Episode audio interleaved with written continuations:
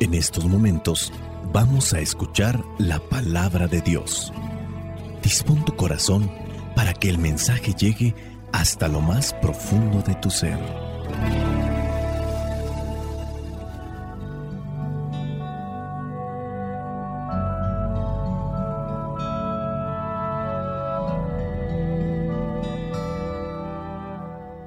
El Evangelio que la iglesia nos presenta para el día de hoy corresponde a Mateo capítulo 23, versículos del 1 al 12.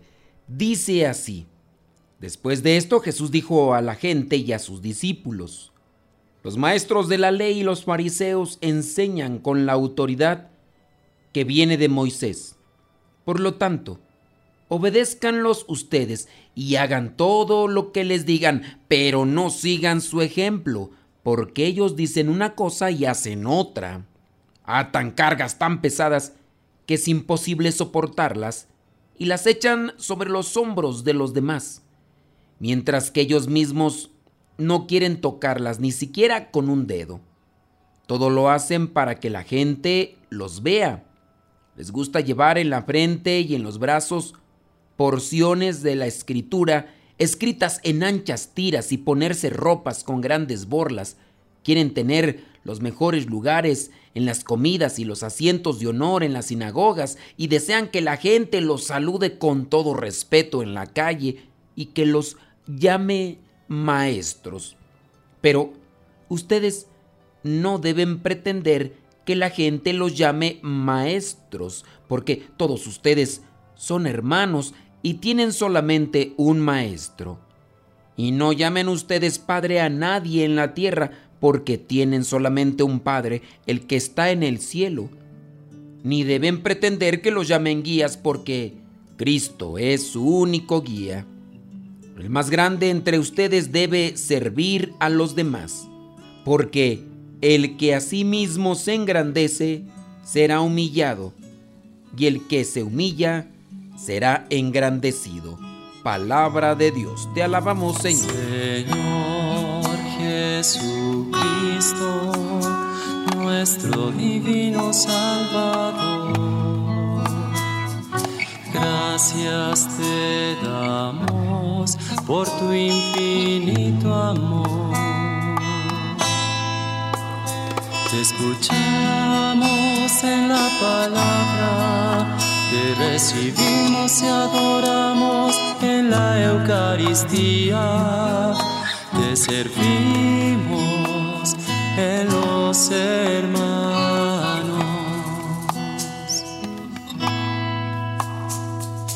Que seamos misioneros como lo quieres tú, enseñando hombres el fuego de tu amor. En el Evangelio del día de hoy encontramos que Jesús describe a aquellos fariseos y maestros de la ley. Y si queremos encontrar una sola palabra para encontrar lo que quiere decir que existen estos fariseos y maestros de la ley es incoherencia. Vámonos a el diccionario para mirar la etimología, la raíz pues de la palabra incoherencia. Abro aquí el diccionario y dice, la palabra incoherencia viene del latín incoherens y significa cualidad del que no tiene una relación lógica. Eso significa cualidad del que no tiene una relación lógica, ya dice que sus componentes léxicos son in, con, eh, aerere, estar pegado, más el sufijo, ia, cualidad, gente y demás. Así que, cualidad del que no tiene una relación lógica.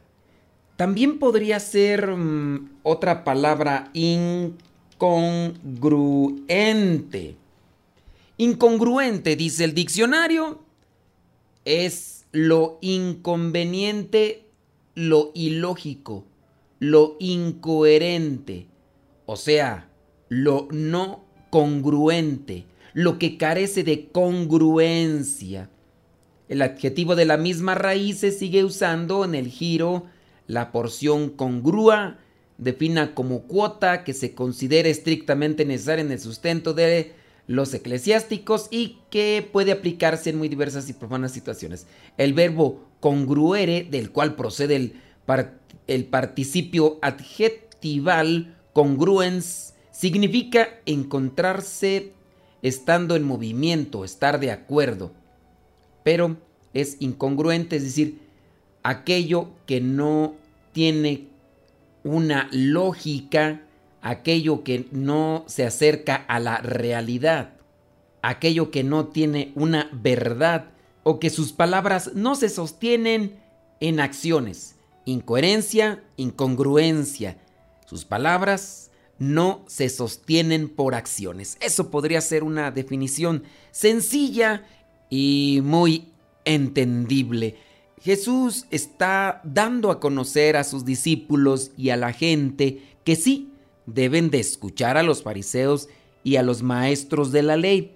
Ellos tienen autoridad, pero no es una autoridad propia, esa autoridad les viene de Moisés.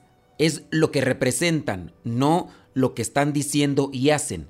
Hay personas que tienen autoridad moral y la autoridad moral se basa en lo que están haciendo, lo que dicen y lo están haciendo. Esas personas son irrefutables, o sea, no se les puede reprochar. En el caso de los fariseos y maestros de la ley tienen autoridad, pero que depende de Moisés. Hay una conexión, hay un legado, hay una jerarquía. Pero Jesús dice claramente, versículo 3 de este capítulo 23 dice, por lo tanto, obedézcanlos ustedes y hagan todo lo que les digan, porque ciertamente dicen algunas cosas que están apegadas conforme a la ley. Eso es bueno, o sea, ustedes en ese aspecto no, no salen perjudicados, pero no sigan su ejemplo, porque ellos dicen una cosa y hacen otra. Y a veces así nosotros somos, como esos maestros de la ley, como esos fariseos. Decimos una cosa, pero hacemos otra totalmente. Y a poco no se apega incluso a lo que nos decimos ser ante los demás, cristianos, seguidores de Cristo. Pero en nuestras acciones, pues a veces estamos muy, pero muy a distancia, a kilómetros distancia de lo que decimos ser porque la postura cristiana solamente la utilizamos para justificarnos o para querernos amparar ante ciertas circunstancias o para querer meramente granjearnos cierto tipo de favores. Esto sin duda cuando estamos ante una necesidad, cuando estamos ante una urgencia. Y así como menciona en el versículo 4 dice, atan cargas tan pesadas que es imposible soportarlas y las echan sobre los hombros de los demás mientras que ellos mismos no quieren tocarlas. Así somos muchas veces. Nosotros acá, desde donde nos encontramos en nuestra postura como misioneros, como predicadores, exigimos a los demás, uy, tantas cosas que a veces nosotros ni siquiera con un dedo las tocamos. Digo, tenemos que también aceptar nuestra fragilidad y nuestra debilidad. También ustedes, papás, a veces les dan tantas indicaciones a los hijos y llevan una vida doble, hablando de la mentira, hablando de las malas palabras, hablando de la sinceridad, hablando del respeto. Muchas veces hacemos las cosas solamente por apariencia, por aparentar. Por eso Jesús mismo les llamaba hipócritas. Acuérdense que la palabra hipócrita en su original significa actor. Esa era la palabra que se refería a aquellos actores griegos. Eran unos hipócritas. Utilizaban una máscara, se la colocaban, eh, representaban un personaje y se la quitaban. Es un hipócrita, un actor. Eso somos nosotros muchas de las veces. Y habrá ocasiones en las que guardamos el papel de manera perpetua, vitalicia. A veces solamente es por un tiempo por una ocasión o ante ciertas circunstancias. Aquí me conviene ser cristiano y aquí sí yo pongo mi cara y les digo a los demás que hago oración y que voy a la iglesia y cosas así. Pero cuando viene la conveniencia apegada a las apetencias, ahí sí, hasta escondo un crucifijo, escondo una imagen, el escapulario, aquello que me podría identificar como cristiano.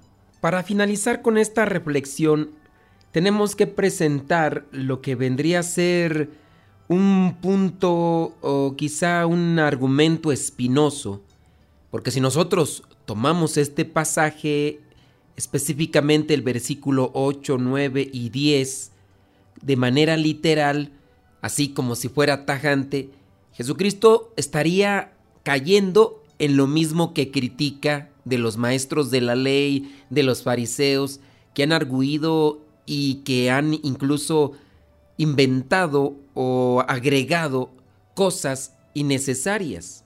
Miren, si dijeran, oye, es que no se debe de llamar a nadie maestro, a nadie se debe de llamar padre, a nadie se debe de llamar guía, porque Jesús lo dijo, pero también habría que entender en qué sentido lo dijo, teniendo presente que no lo está diciendo de manera categórica, sino en referencia a una actitud altiva y prepotente que tenían en este caso aquellos que se hacían presentar como tales para que les hicieran lo que antes se menciona en los versículos. Fíjense, atan cargas tan pesadas que es imposible soportarlas. Todo lo hacen para que la gente los vea.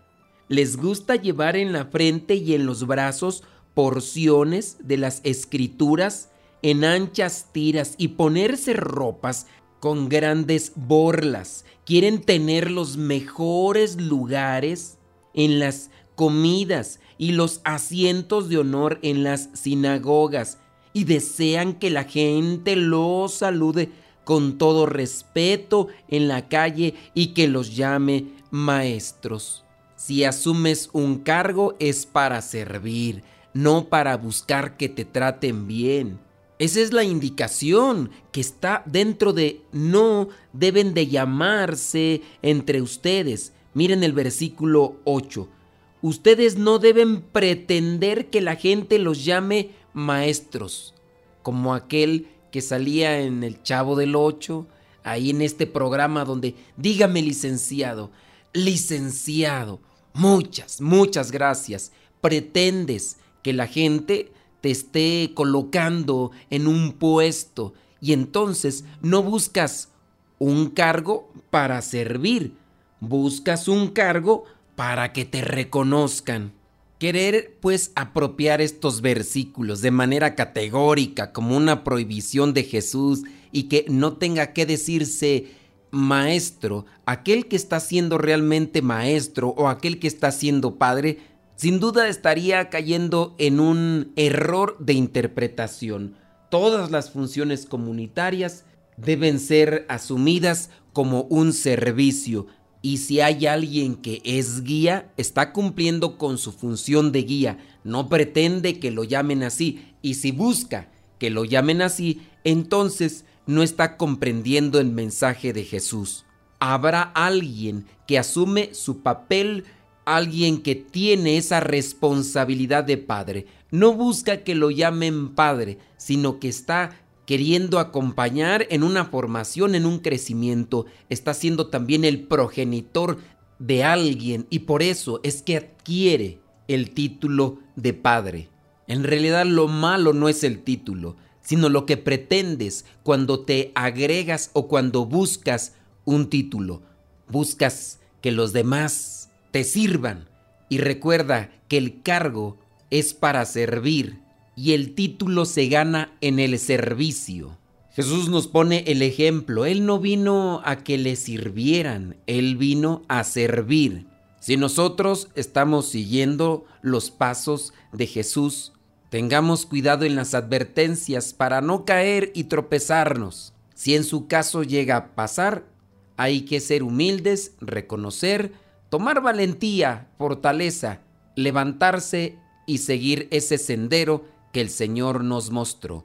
La bendición de Dios Todopoderoso, Padre, Hijo y Espíritu Santo, descienda sobre cada uno de ustedes y les acompañe siempre. Vayamos a vivir la palabra. Lámpara es tu palabra para mis pasos, luz en mi sendero. Lámpara tu palabra para mis pasos, luz en mi sendero. Luz, tu palabra es la luz.